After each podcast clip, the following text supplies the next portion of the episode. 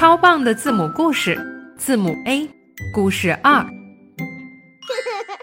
Alan 是一名宇航员，当他回到地球上的时候，他很喜欢去探险。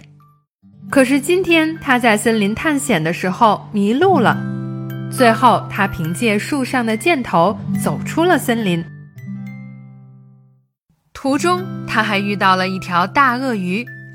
Alan 看到河边停着一艘小船，爬上小船，他逃过了大鳄鱼的追赶。在平静的水面下，他用船锚把小船固定在了河边，休息一下。